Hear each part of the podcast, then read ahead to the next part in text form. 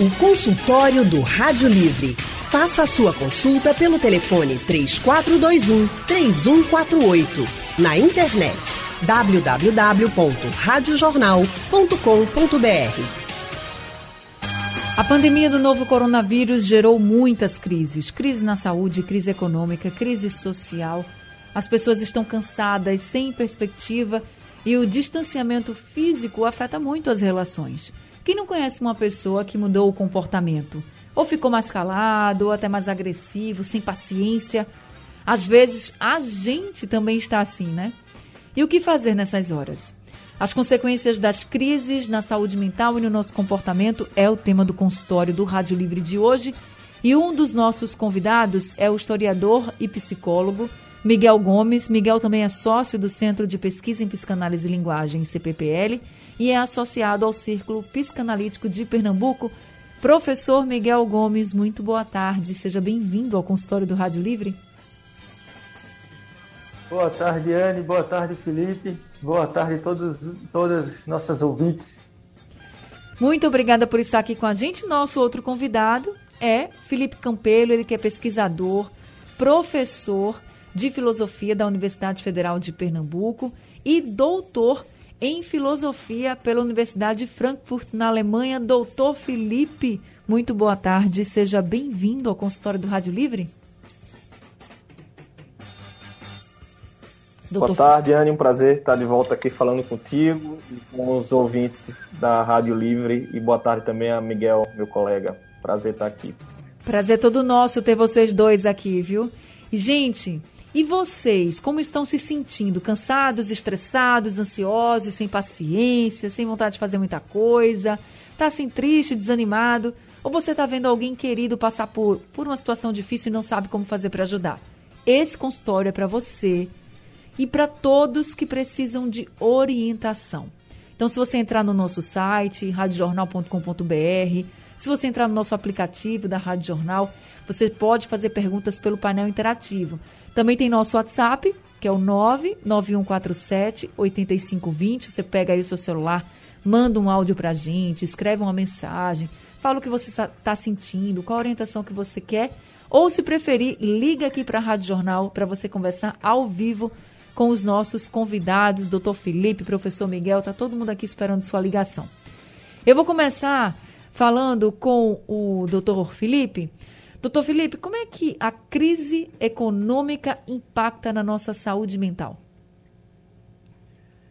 Pois é, então, é, não está fácil para ninguém, né? Para alguns, certamente, mais difícil que para outros, né? A gente sabe que quando a gente fala assim, né, no discurso, ah, fique em casa, sempre tem o se puder, né? A gente sabe Isso. que muitos, infelizmente, não podem, né? Precisam estar na rua, precisam trabalhar, precisam ganhar seu sustento, e isso tem, assim, isso traz uma, um desequilíbrio até na, no impacto é, da pandemia que não afeta todos de maneira igual, não afeta de maneira justa, né? Alguns estão mais expostos, outros estão ali também na linha de frente, então há um tipo de impacto que, claro, que agora a gente vendo o, o, o tipo de problema econômico, né, com mais dificuldade de manter o auxílio, com o auxílio aí batendo também na porta, é, é, é, já se esgotando, né, a gente tem uma previsão inicialmente até julho, isso tem causado um tipo de impacto que não é somente um impacto econômico, é também um impacto da saúde mental. Então, as pessoas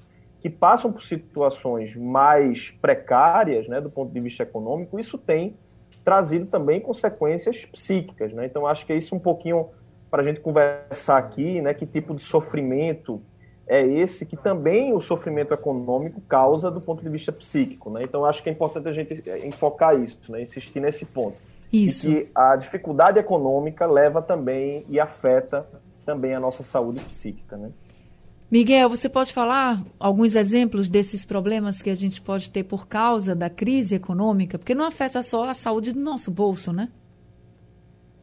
Não, de jeito nenhum. Né? Como o Felipe disse aí, isso é um, um dado já bem conhecido pela Organização Mundial de Saúde, de como os aspectos econômicos e sociais impactam na saúde mental. Né? Isso já é um, uma coisa, um ponto pacífico. Assim. Se você quiser melhorar os indicadores de saúde mental de uma população, comece melhorando as condições sociais e econômicas daquela população. É o primeiro passo. Né? Depois vem os serviços de apoio e de recuperação terapêutica que a gente precisa ter também para dar suporte à população. Então, não tem saída. Né? Se a gente está passando por uma crise grave, né? que não é só uma crise de uma doença, de uma pandemia que vem matando milhares de pessoas todos os dias, é uma crise que vem ceifando emprego, que vem fechando empresa, que vem diminuindo a renda da maioria das pessoas, que vem aumentando bruscamente a desigualdade social no nosso país, que já não era pequena, então isso ainda se torna maior. Agora a gente tem esse dado esquisito, né, que durante uma pandemia o Brasil quase que duplica o número de bilionários na lista da Forbes. Então esse tipo de, de situação leva a um estresse um social que certamente descamba em alterações de comportamento e de pressão psíquica sobre as pessoas no convívio do dia a dia, seja com o vizinho, seja consigo mesmo. Né? A olhos vistos, a gente observa isso nos consultórios. Agora, Miguel, já que você tocou nesse ponto, é, a gente percebe hum. que o, o, comportamento da gente, claro, vai sofrendo muitas alterações, né? O que, que é mais uhum.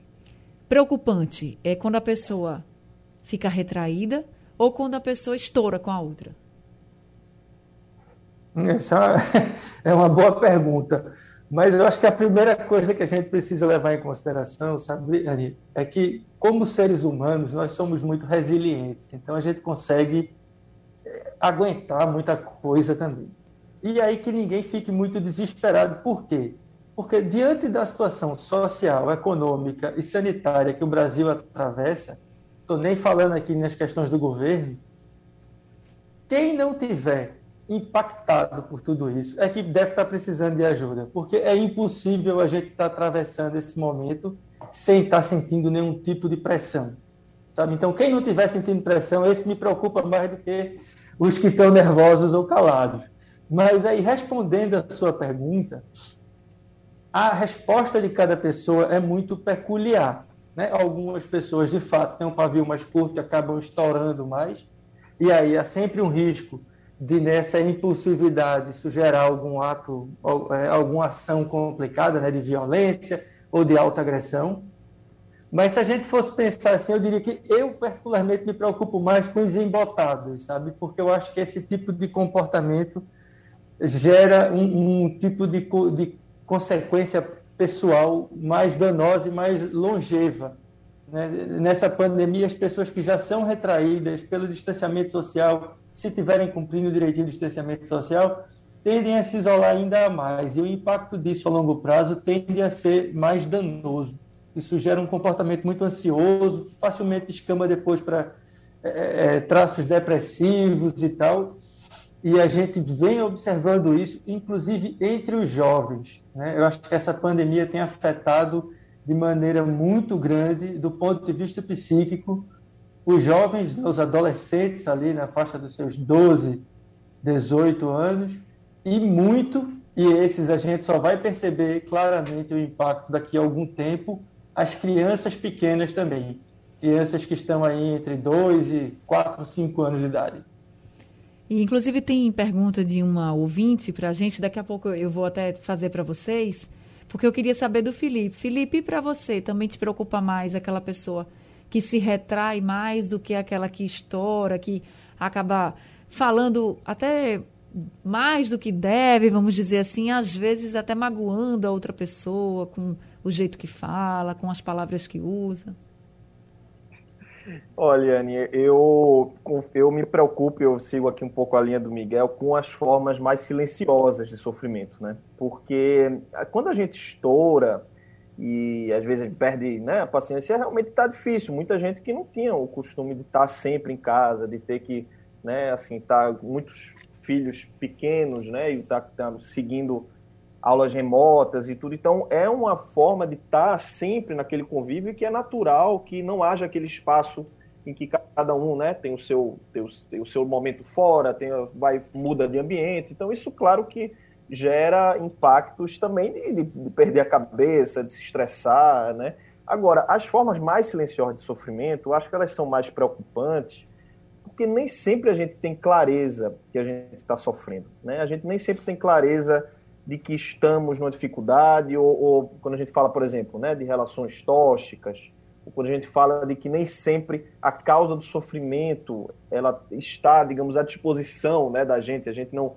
Às vezes até sente de algum modo, mas não sabe explicar porquê, de onde vem, e aí vai corroendo, né, aquela forma silenciosa que a gente não consegue nem manifestar. Né? Então, acho que nesse momento de pandemia é preciso estar atento para esses esses sinais que não são tão explícitos, né? São sinais uhum. mais implícitos, mais silenciosos, mas que são também bem preocupantes, né?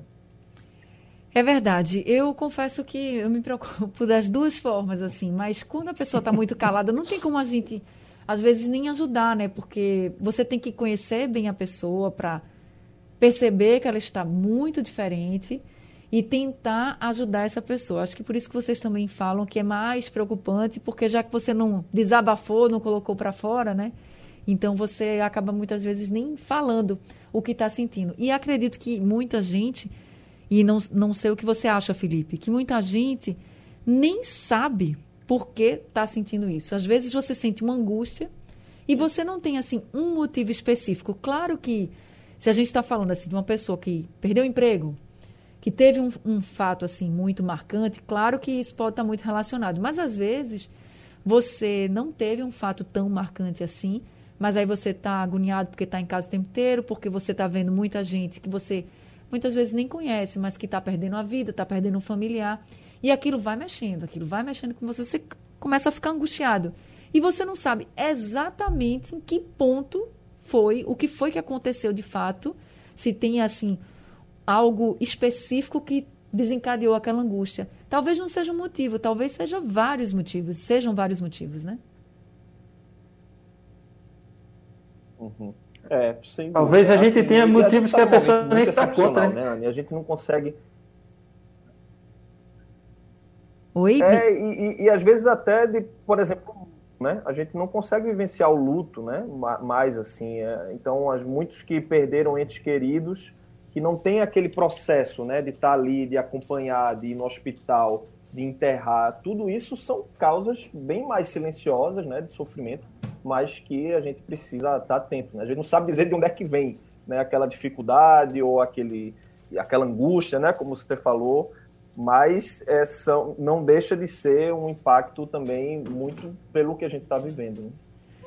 Eu vou ter que ir para o intervalo agora, mas daqui a pouco a gente vai voltar ao consultório para continuar essa conversa, por, falando sobre o que a gente está sentindo agora, né? E cada um reage de uma forma. O perigo também, que é de a gente não cuidar um pouquinho da nossa saúde mental, o que, que a gente precisa estar tá atento. E se você que acha que está tranquilo, que está se sentindo bem, mas está vendo alguém que não está tão bem assim, você já percebeu, participe com a gente também, porque você pode ter orientação de como ajudar. É importante que nós estejamos atentos ao, ao nosso redor para que a gente possa ajudar as pessoas que a gente conhece, que a gente gosta e que está precisando de ajuda e às vezes nem identifica e não sabe nem como pedir essa ajuda. Então, consultório do Rádio Livre hoje falando sobre como essa realidade que a gente está vivendo traz consequências para a saúde mental e para o nosso comportamento também. É que a pandemia gerou muitas crises e acaba que deixa a gente em crise também, né? Então, as pessoas estão mudando o comportamento, alguns ficam mais calados, outros ficam mais estressados, agressivos e não tem paciência com nada, nem com ninguém. E como a gente pode ajudar? O que fazer nessas horas? Então a gente está aqui conversando com o psicólogo, historiador Miguel Gomes e também com Felipe Campelo, que é pesquisador, professor e doutor em filosofia. A gente até perguntou para todos os ouvintes como é que eles estão. E aí a gente recebeu aqui uma mensagem do Valmir de Camaragibe. Ele disse que tem que escutar a Rádio Jornal para não ficar estressado todo dia. Obrigada, viu, Valmir? Fico feliz que a gente possa levar um pouquinho de leveza para a sua vida. As notícias não estão tão boas assim, mas a gente vai tentando aqui ajudar as pessoas. Ele até pede aqui, ó, manda um alô para Maria Rita, minha esposa, Maria Rita. Beijo para você. E um alô aqui para você e para o seu marido, o Valmir, de Camaragibe. Obrigada pela sua participação, Valmir. Então, Miguel, você estava falando que a gente, que é adulto, a gente sabe um pouco mais do que crianças e adolescentes, até identificar o que está nos fazendo mal, como a gente está se sentindo, mas os efeitos dessa pandemia, as crises geradas por ela em crianças e adolescentes, são efeitos assim que não dá para a gente medir. E aí eu falei que tinha uma pergunta de um ouvinte. É o seguinte: ela é uma mãe de uma criança de 11 anos. E ela fala sobre o cuidado com o coronavírus. Diz que esse cuidado que a gente tem com o coronavírus gera muito medo. E esse medo, a gente sabe, né? Que o medo ele é importante para a gente poder se cuidar, mas a gente não pode deixar o medo nos paralisar. E aí ela diz que o filho uhum. dela já tem medo de outros vírus que possam vir a surgir e que ele fique estressado com a possibilidade de outros vírus que possam surgir depois do coronavírus e que isso está afetando tanto a rotina dele que nem mesmo o aprendizado na escola está sendo bom. Ele sempre foi um bom aluno, mas agora ele está tendo muitas dificuldades e pergunta: o que eu posso fazer? Você pode ajudar ela, Miguel? É uma situação. Vamos tentar. Mas essa é uma situação que a gente tem observado com certa frequência. Né? A gente vê que os colégios fazem um importante trabalho no cuidado com relação à, à Covid, e aí alguns jovens têm ficado bem zelosos com, com a doença, e como a gente estuda história, e a gente história, a gente vê não só o passado, mas a gente pensa no futuro, e a gente tem indicações de que outros vírus podem de fato aparecer, o que não significa que sejam tão virulentos, tão violentos como o corona tem sido, é, é, a gente pode entender assim que o que esse rapazinho está sentindo é um medo, um medo plausível. Né? Ele está com medo de uma doença que de fato está matando muita gente e ele está preocupado com o futuro, porque o futuro, se a gente continuar destruindo o planeta como a gente vem fazendo, esse risco pode acontecer. Mas aí vem, né? é, como você bem disse, né, a gente não pode paralisar. Né? A gente, diante de uma ameaça dessa, a gente tem que cuidar, mas a gente tem que continuar vivendo. Eu acho que a gente precisa criar mecanismos de se manter vivo.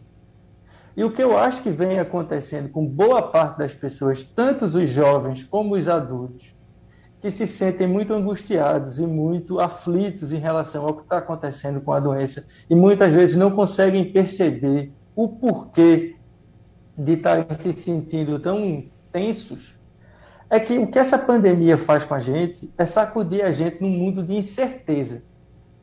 Até então a gente podia imaginar, ou a gente tinha a ilusão de que a gente tinha algum controle sobre o mundo, algum controle sobre a natureza, algum a gente pensava assim, não, se aparecer uma doença, a gente vai ter um remédio que vai tomar e vai curar. Mas aí veio uma coisa nova que está absolutamente fora do nosso plano de ação. É, a gente é absolutamente passageiro nessa história. O vírus apareceu e começou a se espalhar, e a gente está levando aí um ano e um quebrado para começar a vacinar em massa, numa expectativa de que essa vacina consiga acalmar esse vírus.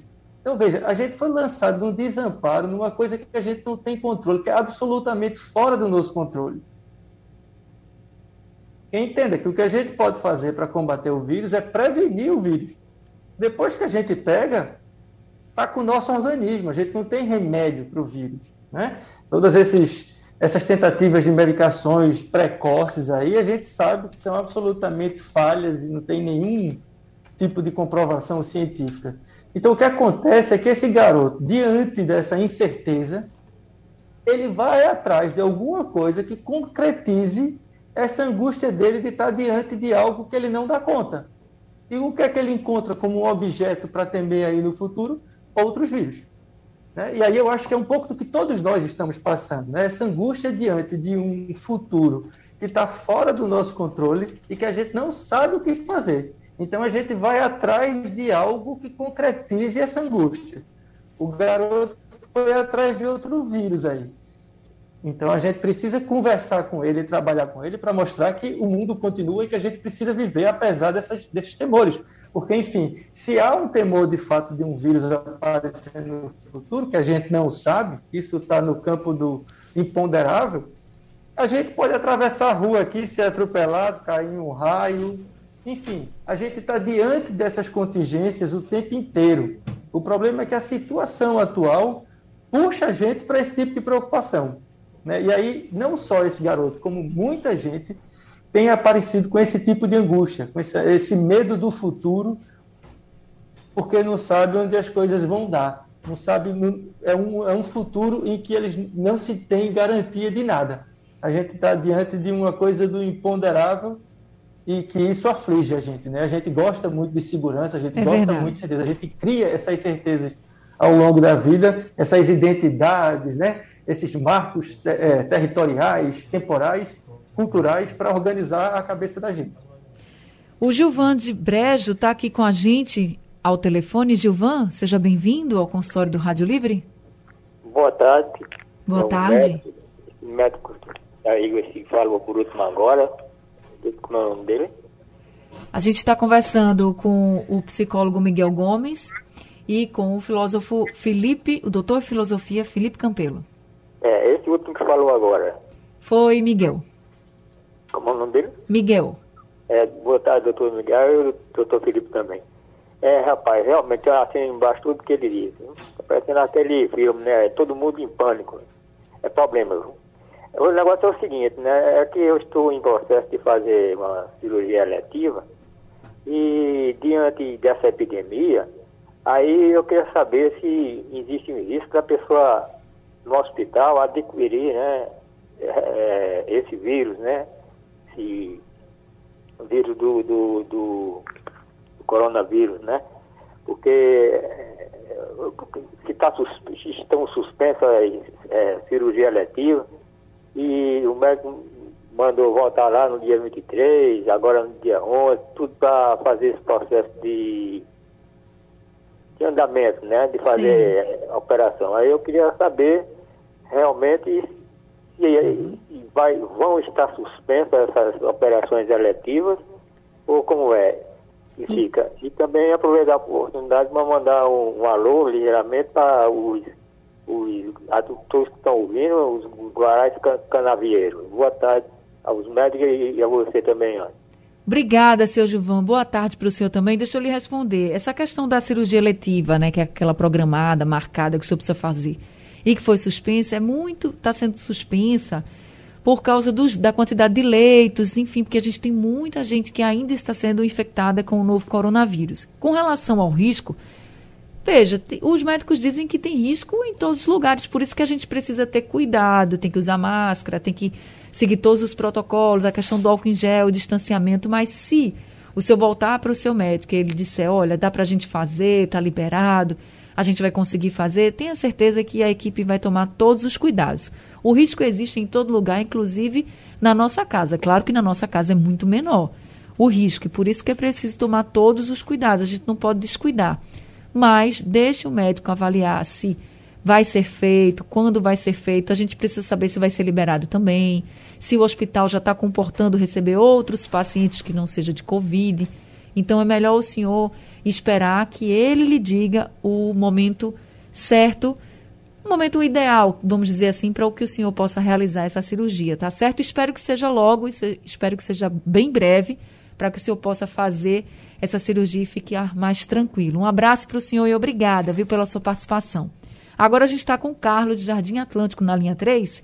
Carlos, muito boa tarde para você. Seja bem-vindo ao consultório do Rádio Livre. Boa tarde, Anne. Boa tarde, doutor Miguel e doutor Felipe. É, essa situação está meio complicada mesmo para todo mundo. É, eu estava olhando essa situação que você sai na rua, o pessoal está pedindo mesmo, a situação está difícil, qualquer lugar que a gente chega. A gente tem a, familiares, netos, é, sem ir para a escola, ficando preso dentro de casa, porque tem escola que não voltou. E a gente nota que eles estão apreensivos. Isso mexe também com a mente da gente. Eu estava olhando agora na televisão, aí eu estava vendo essa CPI e muito tarde para fazer, né? É, é mesmo que tá, esteja sendo feito, mas é muito tarde. Podia ter sido feito antes. O, os senadores agora querem culpar A e B, mas eles também são culpados. Primeiro porque eles não tomaram providência. Eles tomar depois que a situação ficou dessa situação aí. Então a gente nota nem quem a gente confia, porque Está difícil confiar em presidente, em governador, em político. Aí fica complicado, porque o povo está morrendo de fome e sem saída. Eu trabalho, trabalho num canto que estão demitindo o pessoal se, sem qualquer argumento e, e eles me conhecem há muito tempo, que já estou com 73 anos, e fica ligando para mim, eu estou nessa situação. Quer dizer, isso aperta a mente da gente também, né? É verdade. Obrigado. Obrigada, viu, seu Carlos? Jardim Atlântico sempre com a gente. Eu agradeço bastante a sua participação, trazendo, né, Felipe, um relato muito real. Uma pessoa que acompanha o noticiário, que está vendo que a situação vai se estendendo demais e que não vê uma perspectiva e vendo as pessoas que, tá, que são próximas dele, que ele conhece, amigos, conhecidos, perdendo seus empregos, vivendo ainda numa realidade mais delicada até mesmo que a dele. Gente que não conhece, a gente passa nos semáforos passa nas ruas, tem muita gente pedindo alimento. Claro que isso mexe com a gente, assim, a que ponto nós chegamos, né? Ver as pessoas pedindo alimentos para poder sobreviver, para levar para casa, porque não tem emprego, porque não tem de onde tirar. A gente sabe que os ambulantes também saíram das ruas porque nesse momento que a gente vive, também é complicado você estar tá vendendo as coisas, nem tem muitos clientes também para estar tá comprando. Enfim, é uma cadeia de problemas que a gente está passando e claro que isso mexe não só com a pessoa que está passando por essa situação, mas com quem observa. Aí, Felipe, chegou uma mensagem agora, enquanto o senhor, o senhor Carlos estava falando, do Ataíde do Alto Santo Isabel, ele dizendo assim: Eu era garçom antes da pandemia, mas fui demitido, os bufês foram fechando e eu comecei a ter início de depressão. Estou escutando a rádio, tenho a rádio como um amigo para me acalmar e ter ideias também para empreender, para se reinventar, né? Aí ele diz: hoje estou melhor do que antes, mas ainda está triste, né? Claro, quem não fica. E eu queria, Felipe, que o senhor, o, senhor, o que você pode falar para o Ataíde, para o seu Carlos, para todo mundo que está ouvindo a gente? Pois é, é, isso que a Taíde traz, seu Carlos, né, me fez, e eu acho que é importante a gente lembrar o seguinte, que economia, a própria expressão economia dos gregos, que quer dizer oikos, quer dizer casa, morada, ela está a serviço da vida. É uma falsa oposição, como foi, parece, constru, construída aí né, na narrativa que a gente viu, política e tal, de opor a economia à vida. Porque qual é a finalidade da economia? Né? A, a finalidade da economia são as pessoas. É fazer com que a gente possa ter condições de viver, não somente sobreviver, né? não somente sobreviver, ou seja, todo dia ter que se preocupar em não morrer, né? mas mais do que isso, assim, é se perguntar como gostaríamos de viver, como queremos viver. Então, a economia ela não tem um fim em si mesmo, né? ela não, não deveria ter uma finalidade apenas na, no acúmulo de riqueza, na obtenção de lucro, mas na vida das pessoas. Né? Então, eu acho que a gente está nesse momento dramático porque muitas vezes essa vida foi deixada em segundo lugar.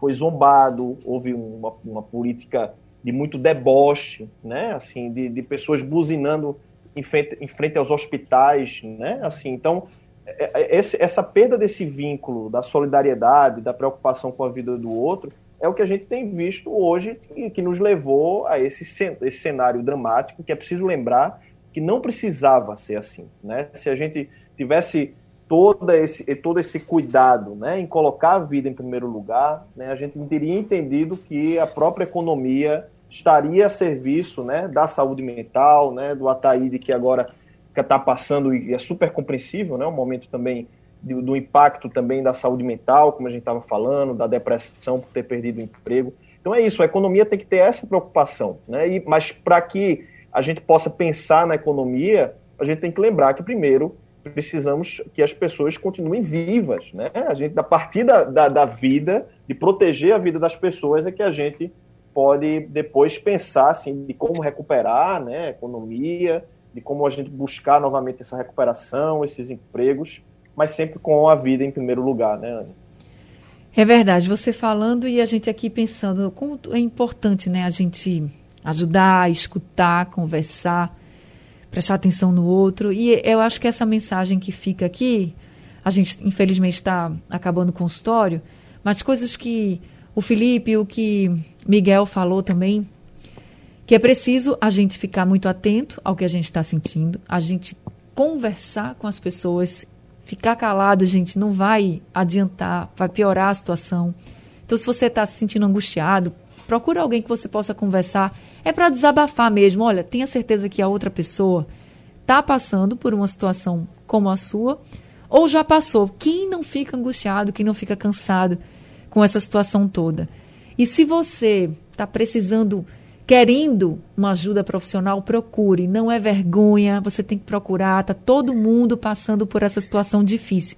E uma frase que Miguel falou, que aí ficou para mim nesse consultório é: temos que continuar vivendo. A gente está passando por dificuldade, estamos. A gente tem as incertezas do futuro, sim, temos. Não sabemos o que vem pela frente, mas a gente precisa fazer do nosso presente algo para mudar essa realidade um pouco, pelo menos que seja o que tiver ao nosso alcance. E temos que continuar vivendo, porque é assim que a gente vai conseguir passar por tudo isso.